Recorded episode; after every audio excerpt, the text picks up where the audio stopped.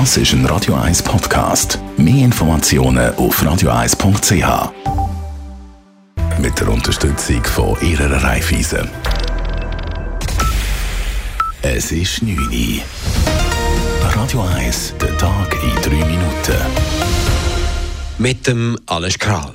Die Schweiz gewinnt an der Ski-WM in Aare zum ersten Mal den Titel im Team-Event. Das Quartett Wendy Holdener, Aline Daniot, Daniel Juhl und Ramon Zenhäusern bezwang der Reihe nach Belgien, Schweden, Deutschland und im Final schließlich Österreich. Überragend im Schweizer Team waren Wendy Holdener und Ramon Zenhäusern. Sie gewannen alle ihre vier Läufe souverän. Das Format gefalle ihr eben, erklärte Holdener ihre starke Leistung gegenüber SRF. Ich bin sicher ein Typ, der Frau gegen Frau gerne hat, weil ich sehr ehrgeizig bin.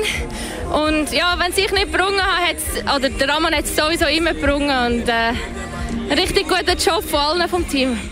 Mit diesem Sieg übernimmt die Schweiz auch die Führung im Medaillenspiegel vor Norwegen und Italien.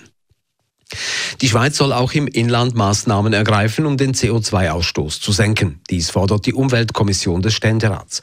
Bis 2030 sollen die Treibhausgasemissionen gegenüber 1990 halbiert werden.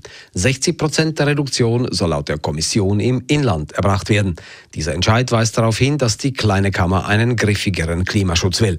Der Nationalrat hatte sich in der Wintersession mit Stimmen der Bürgerlichen gegen ein Inlandziel für die Senkung des CO2-Ausstoßes ausgesprochen. Das CO2-Gesetz fiel danach in der Gesamtabstimmung durch. Der Ständerat debattiert die Vorlage in der Frühlingssession.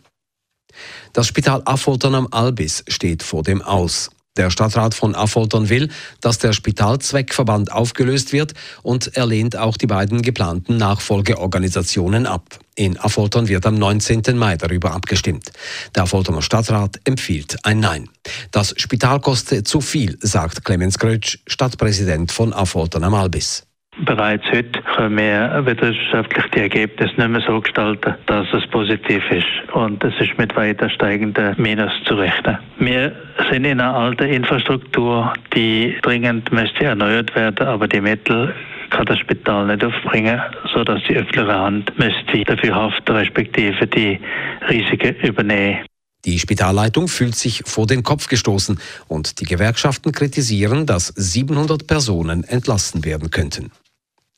Die britische Premierministerin May hat das Parlament um mehr Zeit für Nachbesserungen ihres Brexit-Abkommens mit Brüssel gebeten. In einer Rede sagte Theresa May, sie werde in dieser Woche weitere Gespräche mit EU-Politikern führen. Der Dialog sei in einem entscheidenden Stadium. Darum brauche sie etwas mehr Zeit. Erst dann könne es eine neue Parlamentsabstimmung geben.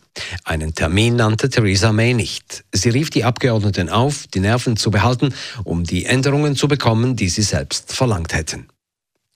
Der berüchtigte mexikanische Drogenboss Joaquín El Chapo Guzman ist von einem Gericht in New York schuldig gesprochen worden. Die Geschworenen sahen die Schuld des 61-Jährigen in allen zehn Anklagepunkten als erwiesen an. Guzman muss wohl für den Rest seines Lebens im Gefängnis bleiben. Das Strafmaß wird erst im Juni verkündet. Radio 1, Wetter. In der Nacht ist es meistens klar. Morgen am Mittwoch hat es zuerst Nebelfelder bis auf rund 700 Meter. Die lösen sich dann aber auf und es gibt einen sonnigen Tag. Temperaturen am Morgen früh um minus 3 Grad, am Nachmittag bis 7 Grad. Das war der Tag in 3 Minuten.